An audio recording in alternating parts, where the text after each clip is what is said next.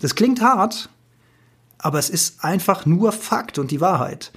Und wenn wir das akzeptieren, wenn wir diese in Anführungszeichen bittere Pille schlucken, dann übernehmen wir oder dann haben wir die Chance, Eigenverantwortung für unser eigenes Gefühlsleben zu übernehmen.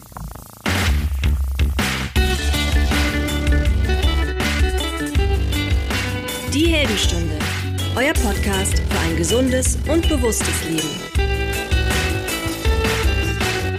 Herzlich willkommen zur Heldenstunde. Es begrüßt dich dein Gastgeber Alexander Metzler. Schön, dass du wieder dabei bist. Ich muss ein bisschen schmunzeln, weil ich setze jetzt hier zum vierten Mal zu der Begrüßung an. Und jedes Mal habe ich mich verrannt. Und ich hoffe, dass das jetzt mal hier sauber vonstatten geht. Das ist vielleicht auch ein bisschen dem Zeitdruck geschuldet, denn wir haben tatsächlich schon den 2. April. Heute ist schon Veröffentlichungstag. Das heißt, ich bin diesmal top aktuell mit dieser Solo-Folge hier und werde die gleich nach der Aufnahme recorden und raushauen und ähm, hoffe, sie wird trotzdem einigermaßen roten Faden haben. Ich bin ja ein Mensch, der grundsätzlich versucht, auch immer die guten Aspekte in scheinbar negativen Dingen zu sehen wobei eine ja, Etikettierung in gut und schlecht und äh, böse und hilfreich und so weiter ist ja auch schon ein Gedankenkonstrukt schwierig, weil ich bin ja schwer dafür, Etikettierung sein zu lassen, Dinge nicht mehr nach gut und schlecht zu beurteilen, sondern sie einfach so hinzunehmen, wie sie sind. Sie sind eh nicht änderbar. Und es nutzt ja nichts, das durch eigene Interpretation in gut und schlecht äh, zu labeln, sondern Dinge sind, wie sie sind. Und die Situation ist, wie sie ist. Und wir alle müssen einen Weg finden, uns darauf einzustellen. Und ich habe es in meinem kleinen Motivationsmorgen-Video am Montag schon gesagt. Äh, wer mir auf Instagram folgt, wird es vielleicht gesehen haben. Äh, ich habe das Gefühl, es gibt im Moment so drei Kategorien von Menschen. Die eine Kategorie ist, das Leben läuft relativ normal weiter. Die zweite Kategorie ist wahnsinnig unter Feuer und unter Dampf und im Krisenmodus.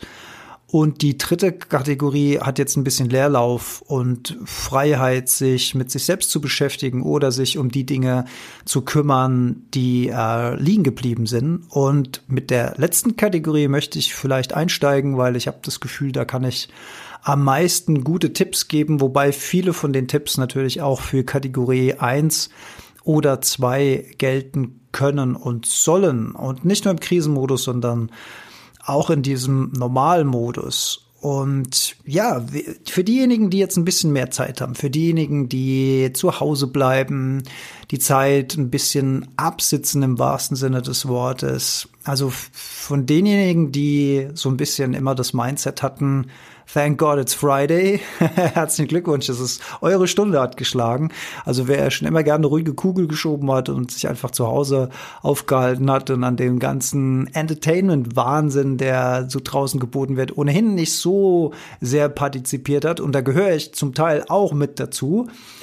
Ähm, für die sei gesagt, herzlichen Glückwunsch, alles richtig gemacht. Gefühlt wird sich euer Leben gar nicht so wahnsinnig viel ändern, wenn ihr euer inneres Glück nicht sowieso ständig davon abhängig gemacht habt, was da so im Außen passiert und das noch mitnehmen und hier ist noch ein geiler Event und das noch erleben wollen.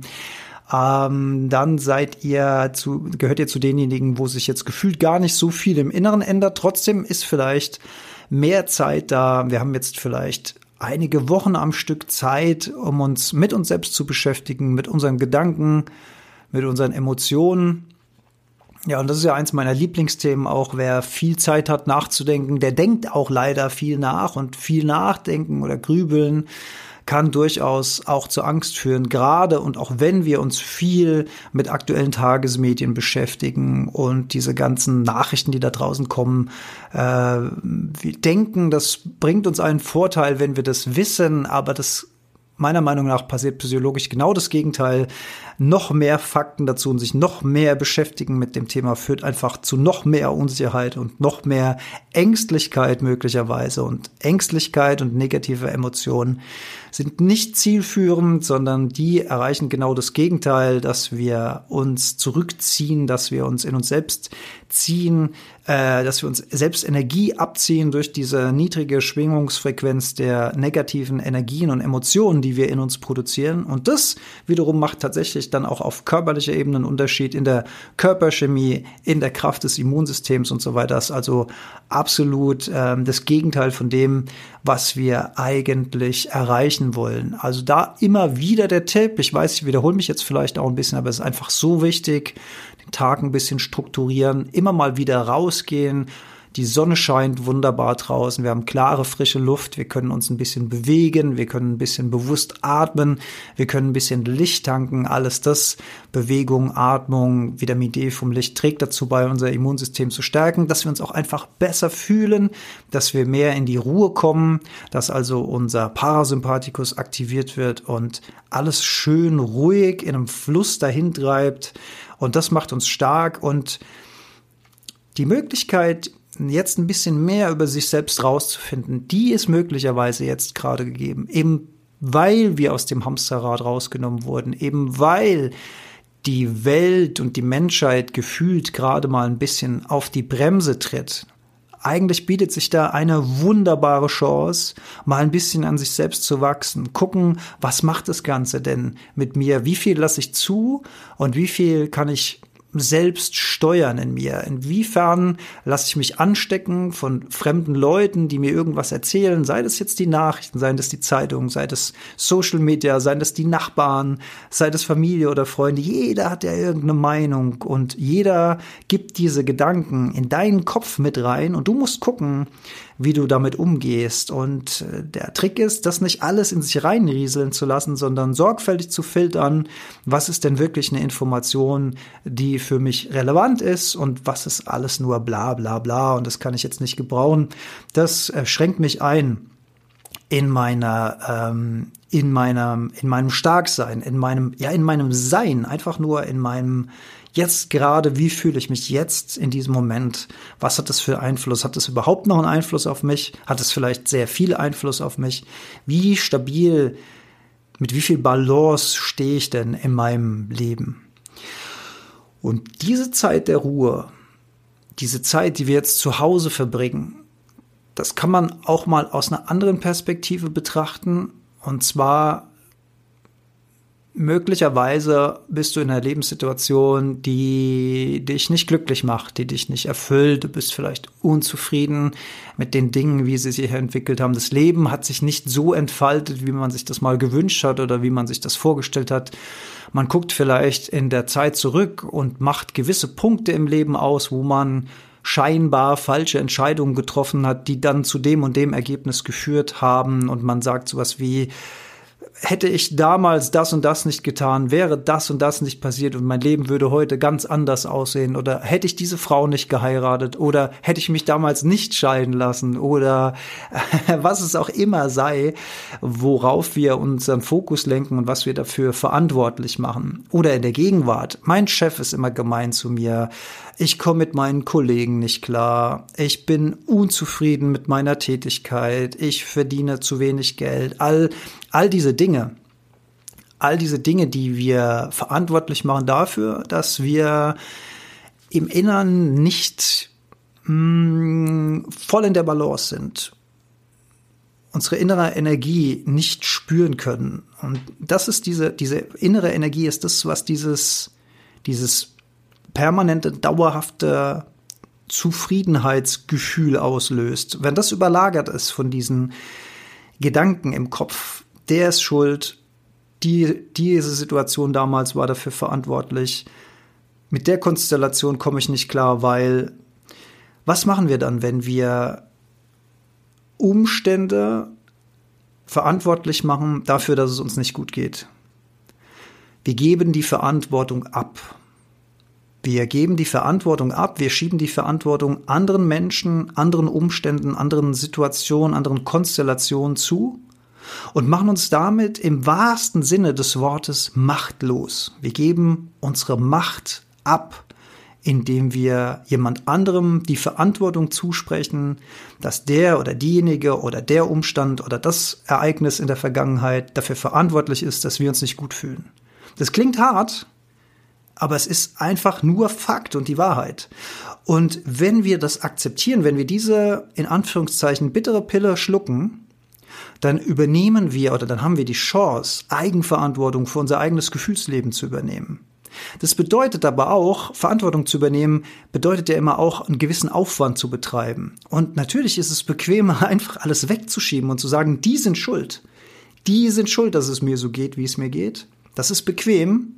Das ist schön einfach. Aber die Verantwortung zu übernehmen bedeutet, auf der einen Seite mehr zu tun zu haben mit seinem eigenen Ich und sich mehr miteinander, äh, mit, mit sich selbst äh, auseinanderzusetzen. Aber wir nehmen auch die Macht zurück in die Hand und wir werden Schöpfer unseres eigenen Lebens und bestimmen darüber, was in uns passiert oder was in uns nicht passiert. Denn eins könnt ihr mir glauben, die Welt da draußen, die ist nicht so, wie wir das gerne hätten. Und die wird, die wird sich auch nicht umstellen. Die wird nicht plötzlich per Knopfdruck zum großen Paradies und so weiter. Vielleicht kommt es irgendwann mal durch Evolution und Bewusstseinserweiterung und es geht dann äh, evolutionär durch die gesamte Menschheit und wir werden alle plötzlich lieb zueinander. Schön, wenn wir das noch erleben werden. Aber im Moment, im Moment ist die Welt so, wie sie ist. Oder wenn wir das da draußen schon nicht intensiv ändern können, können wir doch wenigstens dafür Sorge tragen, dass sich das in uns drin so abspielt, wie wir uns das vorstellen. Denn dafür können wir die komplette Verantwortung, die komplette Macht übernehmen. Und jetzt gerade, und jetzt äh, finde ich wieder zurück zu meinem Einstieg, jetzt gerade sind wir zu Hause, jetzt gerade sind wir außerhalb des Hamsterrates. Und wir haben jetzt gerade gar nicht die Möglichkeit, unser Chef verantwortlich zu machen oder unsere Kollegen oder morgens den Stau, in dem wir stehen. All das, was uns runterzieht, was uns Energie nimmt, alles das fällt gerade weg im Homeoffice oder wenn wir vielleicht gerade ganz tätigkeitslos sind. Wir haben viel weniger die Chance, irgendjemand anders zu beschuldigen dafür, wie es uns geht, wie es uns geht. Wie es uns geht, wie es uns geht. Hm, weiß ich nicht, ob das gerade logisch war, aber ich hoffe, man kann folgen. Also wir haben diese bequeme Möglichkeit, nicht diese Verantwortung wegzuschieben. Wir müssen die übernehmen. Und so viele Paare, die sich das ganze Jahr beschweren, dass sie sich kaum sehen. Wir haben nie Zeit füreinander. Jetzt ist die Zeit füreinander da. Jetzt kommt vielleicht Zeit, die wir nutzen können, um uns selbst besser kennenzulernen, um den Partner besser kennenzulernen und das Beste daraus zu machen. Und da ist eben ganz, ganz wichtig, da ja auch viele Beziehungen, also enge Beziehungen miteinander auch auf eine ja gewisse Art und Weise gerade auf den Prüfstein gestellt werden, dadurch, dass wir viel Zeit miteinander verbringen, ist eine konstruktive Kommunikation einfach total wichtig. Was meine ich damit? Ich meine damit, dass wenn man unzufrieden ist, dass man sich hinsetzt, dass man offen darüber spricht, dass man seine eigenen Bedürfnisse formuliert ohne den anderen zu beschuldigen, ohne dem anderen ein schlechtes Gewissen zu machen, ohne das wie ein Vorwurf klingen zu lassen, sondern einfach sagt, wir haben jetzt eine außergewöhnliche Situation, wir stehen vor außergewöhnlichen Herausforderungen, ich würde mir gerne das und das wünschen, ich könnte mir vorstellen, dass es uns besser geht, wenn wir dieses und jenes machen. Und der andere genau darauf so reagiert, dass er auch nicht mit Vorwürfen reagiert, sondern dass er sich das anhört, dass er das annimmt dass er seine Meinung dazu äußert und dass man dann konstruktiv, vielleicht auch durch einen Kompromiss, Mittel, und Wege findet, wie man dieses ganze Modell ähm, funktionieren machen kann. Das ist das Einzige, was zählt, weil alles andere wäre Drama, Drama, Drama. Und wenn wir so argumentieren, dass wir dem anderen einen Vorwurf machen, dass wir sagen, du hast das und das nicht gemacht oder ich habe dir doch schon tausendmal gesagt oder ey, ich hasse es, wenn du dieses und jenes. Also all diese Formulierungen mal überprüfen, wie viel Wut, wie viel Negativität, wie viel sinnlose Anschuldigungen stecken denn da drin und eine andere Art von Kommunikation, eine Kommunikation mit konstruktivem Satzbau sozusagen finden. Und vieles von dem, wie wir argumentieren, wie wir Kommunikation führen, haben wir unbewusst mal aus unserem ja, aus unserer Umgebung gelernt, von unseren Eltern damals oder dann in der Schule oder von unseren Vorbildern im Fernsehen oder aus Büchern oder, oder, oder. Und ähm, das einfach mal durchschauen. Wo sind denn, wo sind denn so diese Kommunikationspunkte, die mich selbst triggern? Was ist denn das, wenn der andere einen, einen, einen gewissen Vorwurf macht, wo der genau weiß, ich spring da drauf und dann schaukelt sich das Ganze hoch und dann gibt es ein schönes Drama. Einfach mal darauf achten, wo sind denn diese Punkte und mal, wenn man so einen Punkt identifiziert hat, also mit diesem Punkt meine ich, meine Partnerin sagt irgendwo was äh, zu mir, wo sie genau weiß, da wird bei mir der Schalter umgelegt und ich spring dann da drauf, wie so eine, wie so eine Raubkatze auf die Beute und fange an zu fauchen und sage dann was wiederum, was sie verletzen soll. Und äh, was zum Teufel soll die Scheiße eigentlich, frage ich mich. Warum macht der Mensch das?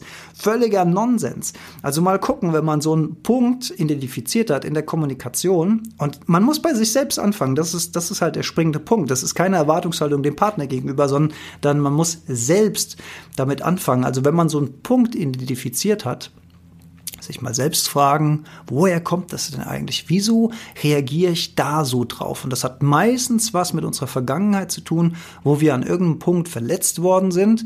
Und dieser Punkt strahlt sozusagen in die Gegenwart, wird verpackt und maskiert sich sozusagen in dieser Anschuldigung vom Partner. Aber in Wirklichkeit wird was verletzt, was viel länger zurückliegt kann eine Geschichte mit den Eltern sein oder vielleicht mit den Geschwistern in der Kindheit oder was auch immer. Ich bin ja nicht hier Sigmund Freud oder sowas. Aber das liegt doch auf der Hand, dass wir, wenn wir irrational reagieren mit Emotionen, dass da irgendwas in uns passiert, was irgendwo als ja, negative Energie in uns gespeichert ist. Diese Dinge beobachten, sich dieser Dinge gewahr werden, diese Dinge identifizieren und sich dann ein Stück weit, das ist eine, das ist eine mentale Übung, ein Stück weit distanzieren von dieser Emotion nicht drüber ärgern, sondern identifizieren, sich selbst vergeben dafür, dass man da drauf gesprungen ist, dem Partner vergeben und dann verliert diese Emotion nach und nach ihre Energie, dadurch, dass man sich dessen gewahr wird. Ich nenne das gerne ähm, das kleine Wutwesen in uns. Eckart Tolle nennt das den Schmerzkörper, aber ich finde äh, den Begriff Körper ähm, den finde ich zu, zu greifbar. Ich finde, ich finde, dieser, dieser Prozess, der da stattfindet, ist, ist so willkürlich, dass ich das lieber das Wutwesen nennen möchte. Aber es ist im Prinzip, das Wutwesen ist so die Ansammlung von, von negativer Erwartungshaltung in uns, das so in uns schlummert das aber immer wieder aufwacht und gerne auch gefüttert werden will. Und vielleicht kennst du das, dass du manchmal das Gefühl hast, wenn dein Leben zu ruhig wird, dass du auf einmal sogar dir so ein bisschen Drama herbei wünschst, auf eine sehr weirde Art und Weise. Es fühlt sich äh, selbst komisch an in einem, wenn man denkt, hä, also das Letzte, was ich jetzt will, ist Drama, aber irgendwie habe ich auch Bock drauf. Es muss mal wieder was passieren. Das ist dieses kleine Wutwesen, was, was in uns erwacht und mal wieder Nahrung braucht. Und dann fangen wir vielleicht an, den Partner zu provozieren und dann schaukelt sich das Ganze hoch und dann gibt's ein großes Drama und große Schreierei und dann, dann gibt's zwei Tage Motzen und dann gibt's den großen Versöhnungsex am Ende und dann schaut man sich tief in die Augen und dann sagt, ja, ist alles wieder gut. Ja, ja, es ist alles wieder gut. Aber natürlich ist nichts gut, denn im Grunde genommen äh, schläft das Wutwesen in sich dann wieder ein, geht wieder für eine Zeit lang weg und kommt wieder, weil es wieder gefüttert werden will. Und wenn wir diese Schleife wirklich durchbrechen wollen im Leben, dann müssen wir das erkennen, müssen dem nach und nach die Energie entziehen, durch Erkennen, durch Distanzierung, durch Vergebung, dann heilt das mit der Zeit und das Schmerzwesen wird immer kleiner. Es gibt übrigens eine schöne Analogie im Avenger Endgame Film. Ich zitiere ja wahnsinnig gerne Heldenfilme. Und zwar ähm, gibt es ja den Charakter Hulk, und Hulk zeichnet sich ja dadurch aus, dass er in gewissen Situationen äh, mutiert in das grüne Monster voller Wut und dann alles zerstört. Und er ist dann so rasend, dass er teilweise auch äh, seine eigenen Mitkameraden angreift, weil er sich einfach nicht mehr unter Kontrolle hat. Also der Mensch Bruce Banner verwandelt sich in das Wutwesen Hulk sozusagen. Ähm, Gibt es auch einen schönen Dialog im Film äh, Ragnarök, wo Thor und Hulk nebeneinander sitzen in, äh, nach diesem Kampf. Und Hulk sagt, er ist immer so wütend, er versteht es selbst nicht, er kann aber nichts dafür, er ist immer so wütend. Und in Endgame gibt es ja, ich hoffe, äh, ihr habt jetzt den Film mittlerweile echt alle gesehen oder No Mercy. Wenn nicht, hier fünf Minuten überspringen oder sowas. Also in Endgame reisen die ja in der Zeit zurück in den allerersten Film Und das ist, äh, das ist äh, auf der Metaebene eigentlich sehr, sehr schön. Diese eine Szene, wo sie wieder in New York landen und Hulk sich selbst sieht. Also Hulk ist ja nicht mehr Hulk, sondern er ist jetzt Professor Hulk. Das heißt, diese Charaktere Bruce Banner und Hulk sind verschmolzen zu einem Wesen. Das heißt, er sieht aus oder fast aus wie Hulk, aber er hat diesen dieses Wutwesen in sich nicht mehr drin.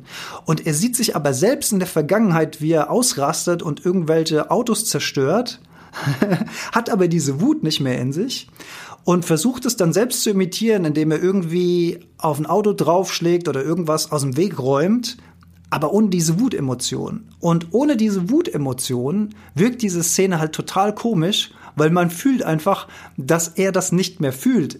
Versteht ihr, was ich meine? Das heißt, das ist wie wenn wir diese Emotion endlich loslassen, wenn wir diese Emotion endlich gehen lassen, wenn dieses Wutwesen in uns nicht mehr drin ist, wenn wir zum wirklichen inneren Frieden finden dann gucken wir zurück in der Zeit und dann fragen wir uns selbst, meine Güte, wie viele Jahre habe ich eigentlich so bescheuert agiert? Und genau das ist die Szene in dem Film Hulk, also sich selbst sieht, sich selbst als Hulk sieht in der Vergangenheit. und wenn ihr diese Szene mal wieder seht irgendwann, dann, dann denkt mal an diesen Podcast und lasst diese Szene mal unter dem Aspekt auf euch wirken die ist, die ist sehr, sehr genial. Da steckt sehr, sehr viel Botschaft drin. Vielleicht überinterpretiere ich das jetzt auch alles ein bisschen, aber ich finde, das hat so eine Signifikanz zum eigenen Leben. Wenn man diesen Turn hinkriegt zum äh, reaktionären Verhalten hin zu einem, ja, bewussten Reagieren und dann in der Vergangenheit zurückschaut und guckt, oh Mann, wie habe ich mich damals eigentlich verhalten oder oh Mann, wie habe ich eigentlich argumentiert oder oh Mann, wie doof war ich damals eigentlich und ja, besser heute, als wenn es nie passiert, dass diese Erkenntnis kommt, denn das bringt uns inneren Frieden, das bringt Harmonie in die Beziehung, das bringt Harmonie in unser Umfeld und das bringt uns Harmonie zur gesamten Welt. Und das, das ist eigentlich das, was so verdammt wichtig ist, dass wir wieder eine Harmonie zu unserer Welt, zu unserer Umwelt, zu unseren Mitgeschöpfen aufbauen und weg von diesem egozentrischen Weltbild kommen. Das, das, das könnte die Rettung werden. Und ja, apropos Schwarz-Weiß-Betrachtung, ich finde, ähm, zum Thema äh, Covid-19 noch ein paar Gedanken, weil ja ähm, jetzt auch viele, viele Menschen sich tagtäglich mit dem Thema Virus auseinandersetzen und Virus wird ja immer jetzt auch als was Bedrohliches dargestellt. Ich finde es auch immer ganz reizend, wie das in den verschiedenen Medien dargestellt werden. Also immer dieser, dieser bedrohliche Kern mit diesen Armen, die scheinbar nach uns greifen und sonst was, meistens in Rot dargestellt, damit es auch schön warnend aussieht und so weiter. Ähm, alles schlimm, alles richtig, alles hat alles seine Berechtigung, alles ganz toll, aber äh, ich möchte auch mal auf positive Aspekte vom Virus eingehen, damit wir ein bisschen Balance in diese äh, Sache reinkriegen und das nicht immer so einseitig alles betrachten. Und zwar habe ich mal hier so ein paar kleine äh, Fakten aufgeschrieben. Und zwar habe ich ja in einer Folge neulich gesagt, dass ich die ganze Welt als einen ja in sich geschlossenen Kosmos, als ein in sich geschlossenes Lebewesen betrachte. Also der Planet an sich, die Flüsse sind ein bisschen vergleichbar mit den Blutbahnen im, im, äh, im Mensch wir haben äh, das Wetter, was dazu gehört, wir haben das Meer, was dazu gehört, wir haben den Mond, der dazu gehört, wir haben natürlich die Menschen, wir haben die Tiere, wir haben die Pflanzen. Und dieses, dieses voneinander getrennt wahrnehmen dieser verschiedenen Spezies, das vielleicht auch mal hinterfragen und das gesamte, äh, dieses gesamte Bild lieber so als ein großes Ding betrachten. Und viele, viele Untersuchungen zeigen uns ja immer wieder, dass das eventuell der richtige Weg sein könnte. Ja, wer vielleicht äh, den, den Film über die Bäume neulich gesehen hat, der wird gelernt haben, dass, dass, dass ein Wald äh, nicht eine Ansammlung von einzelnen Bäumen ist, sondern ein Wald ist ein großer Kosmos, der untereinander kommuniziert der miteinander Informationen austauscht. Bäume sprechen miteinander über Chemie, die sie zum Beispiel entlassen, oder übers Wurzelwerk, oder die Pilze spielen da eine ganz große Rolle. Also faszinierend. Wir denken nur immer, weil wir Dinge getrennt voneinander sehen, wären die voneinander getrennt. Und so ein bisschen kommt es mir eben auch bei dem, bei dem Thema Virus äh, so vor, weil jetzt alle den Virus verdammen und weil vielleicht jetzt noch mehr ähm, äh, ohne Namen zu nennen wollen, Sakrotan zum Einsatz kommt und, und alles gecleant wird, weil die Leute ausrasten, weil sie Angst haben vor dem Virus. Also ja, wie gesagt, das hat alles eine gewisse Berechtigung und äh, es ist Vorsicht geboten und äh, es ist auch eine gute Idee, allein schon aus Solidarität gegenüber den Schwächeren gewisse Regeln zu befolgen, bin ich alles d'accord, großer Fan davon, super, immer weiter so. Aber eine irrationale Angst vom Virus ist genau falsch. Das habe ich am Anfang auch schon gesagt. Und dieser Virus, der ist wirklich viral gegangen, im wahrsten Sinne des Wortes. Und das Wort viral, das bedeutet ja durch eine, also durch eine, äh, durch ein Virus infiziert sein oder eine Infektion durch Virus. Das bedeutet eigentlich viral. Und im Zusammenhang mit Social Media ist äh, Covid-19 wirklich viral gegangen, hat sich als ja, Gehirnvirus sozusagen in den Köpfen festgesetzt bei den Menschen und erzeugt Angst. Und das ist natürlich exakt das, was dies, das sollten wir durchschauen und das sollten wir tunlichst vermeiden, in diese Virusfalle reinzutappen. Man kann davon ausgehen, dass ist ja keine Lebens, also Bakterien zählen zu den Lebensformen. Virus ist irgendwas zwischen tot und lebendig, laut Definition der Wissenschaft, sagt man so. Ich hoffe, das ist jetzt auch alles korrekt, was ich hier sage. Ich bin ja auch kein Mediziner und so weiter, aber das, was ich glaube, verstanden zu haben, gebe ich jetzt gern mal hier so weiter. Also, was vielleicht den einen oder anderen überraschen wird, ist, dass im menschlichen Erbgut etwa acht Prozent viraler Ursprung äh, äh, stattfindet. Also unser Erbgut besteht aus etwa acht Prozent aus viralem Ursprung. Das heißt, Informationen von Viren gehören zu unserem Leben. Und genau wie zum Beispiel unser Mikrobiom, also die ganzen Bakterien äh, im Körper oder die Mikroorganismen generell, also Viren, Pilze, Bakterien, die gehören zum menschlichen Ökosystem dazu. Und die Viren bilden die vielfältigste Gruppe unter den Mikroorganismen, die sich im Körper aufhalten. Das heißt, jetzt zu sagen, alles, was mit Virus irgendwie zu tun hat, ist schlecht und ich habe Angst davor und ich desinfiziere jetzt alles und jedes den ganzen Tag und ich ähm, schaffe mir aus Angst davor eine, eine völlig gereinigte Umwelt, das ist auch nicht unbedingt empfehlenswert. Das erschießt in die andere Richtung, in die falsche Richtung, denn das Ganze gehört zum Gesamtsystem dazu, das kommuniziert miteinander.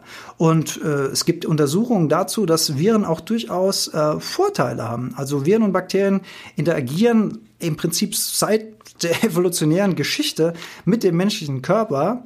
Und es gibt Theorien darüber, dass leichte Virusinfektionen immer so eine Art Trainingslager sind für unser eigenes Immunsystem. Also, dass unser Immunsystem wie so eine Art Sparringpartner bekommt, wo es sich äh, drum kümmern kann, wo es sich lernen kann, wo es aktiv bleibt, damit es in der Lage ist, bei einer richtig schweren Vireninfektion auch effizient zu reagieren. Also wenn man das mal unter dem Aspekt äh, betrachtet, dass Viren auch einfach dafür da sind, ähm, unser Immunsystem aktiv zu halten, also unsere Polizei, die da Streife fährt im Körper und die guckt, ob alles in Ordnung ist.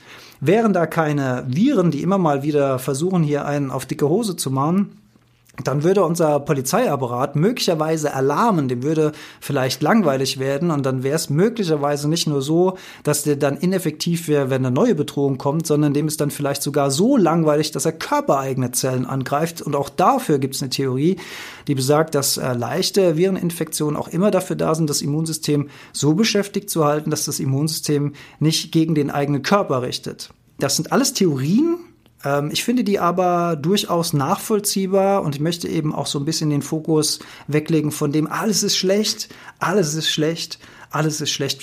Bei unserer Geburt ist es schon so, dass Neugeborene von den Viren der Mutter infiziert werden. Das ist sozusagen wie eine kleine Impfung direkt bei der Geburt und Babys sind ähm, dann äh, später viel besser in der Lage, auf Vireninfektionen ähm, zu reagieren.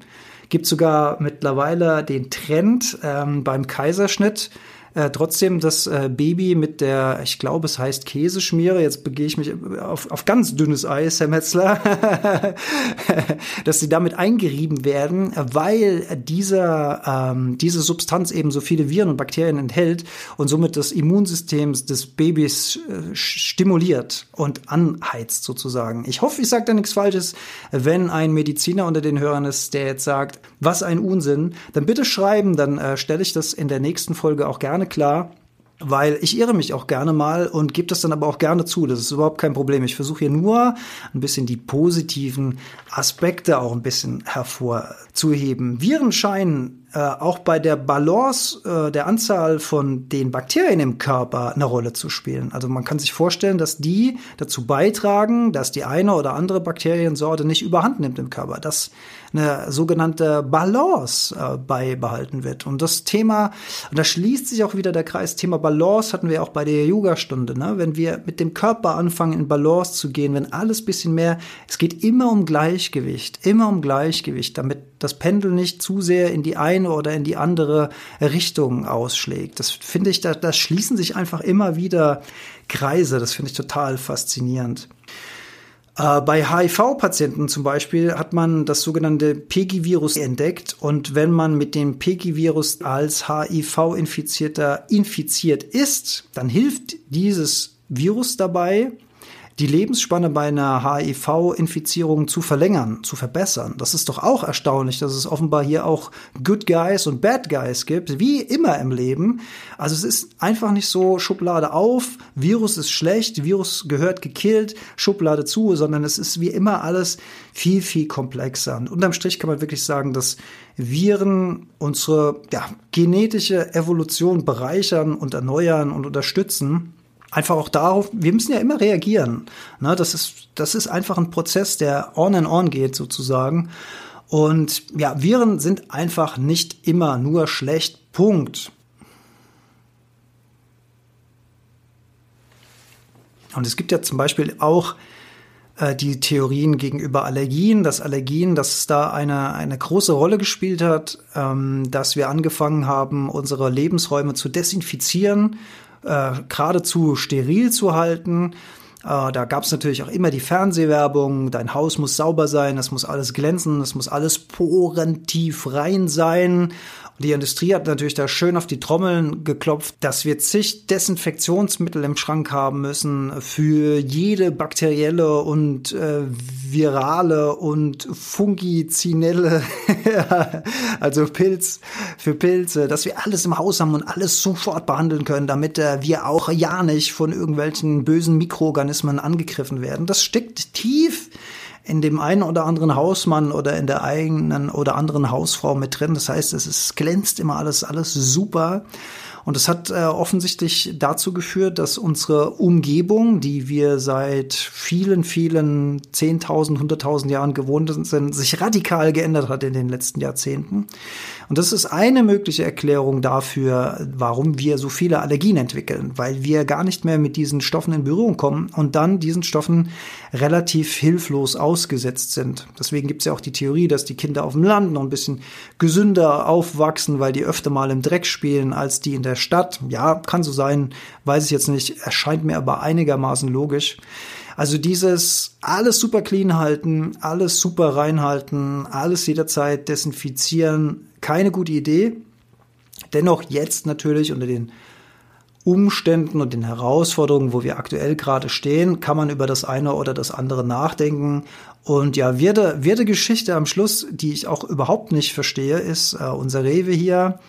Unser Rewe hier hat jetzt äh, Einkaufswagenzwang äh, eingeführt und ich hasse Einkaufswagen. Ich benutze nie Einkaufswagen. Ich habe immer einen Rucksack und eine Tasche dabei, wo ich mein Zeug immer äh, reintue und dann an der Kasse bezahle und heimtrage, wenn ich nicht gerade Getränke kaufe. Das heißt, ich mag diese Einkaufswagen sowieso nicht anfassen, weil, also wenn ich mich irgendwo infiziere mit Viren und Bakterien, dann doch an so einem Einkaufswagen, wo den ganzen Tag die Leute dran krabbeln und, rum, und, und, und rumgreifen und sowas. Also völliger Nonsens in meinen Augen. Aber man hat mir erklärt, es sorgt dafür, dass man an der Kasse eben den Mindestabstand einhält. Aber ich verstehe halt nicht, wie man immer noch nicht verstanden haben kann, dass man mal 1,50 Meter, zwei Meter Abstand halten muss in der Schlange. Also das muss ich doch mittlerweile wirklich bei jedem rumgesprochen haben. Und stattdessen muss ich jetzt mit so einem Einkaufswagen mich durch die Gänge äh, zwängen und komme viel schlechter an Leuten vorbei. Das heißt, ich komme denen viel näher, als ich es mit äh, äh ohne Einkaufswagen wäre. Und deswegen mein Appell, diese Einkaufswagen-Policy bei Rewe meiner Meinung nach völliger Nonsens. Auch da lasse ich mir gerne was anderes erklären, aber ich bin der Meinung, das ist echt Schwachsinn. Und der arme Mensch, der vorne am Eingang steht und mir erklären muss, dass ich jetzt einen Einkaufswagen nehmen muss, obwohl ich gar nicht will, das ist äh, irgendwie eine wirde Situation. Naja, also auch das so eine Begleiterscheinung. Alles neu macht der April. alles neu macht Covid-19 mit der Welt. Und es ist nicht alles schlecht. Und wir sollten uns nicht vergraben, wir sollten nicht den Kopf in den Sand stecken, wir sollten keine Angst entwickeln, sondern wir sollten einigermaßen konstruktiv mit dieser Situation umgehen. Und wie ich schon gesagt habe, diese Zeit auch nutzen, um persönlich zu wachsen, um zu gucken, wo sind denn die Trigger bei mir, was löst denn Gedanken und Emotionen bei mir aus, wo tue ich in der Kommunikation anderen Unrecht, wo gebe ich die Verantwortung, die Macht über mein eigenes Innenleben ab, wo schiebe ich die Verantwortung hin, wen mache ich denn verantwortlich für meine Situation, wenn nicht mich selbst. Das sind so die Takeaways dieser Folge. Danke, dass ihr dabei wart. Großes Love-Smiley in Richtung Virus. Ohne es jetzt übertreiben zu wollen, aber jede Medaille hat immer zwei Seiten. Freue mich, was von euch zu hören auf YouTube, auf Facebook, auf äh, Instagram. Überall einfach Heldenstunde findet ihr alle Infos. Und bis zum nächsten Mal. Bis bald.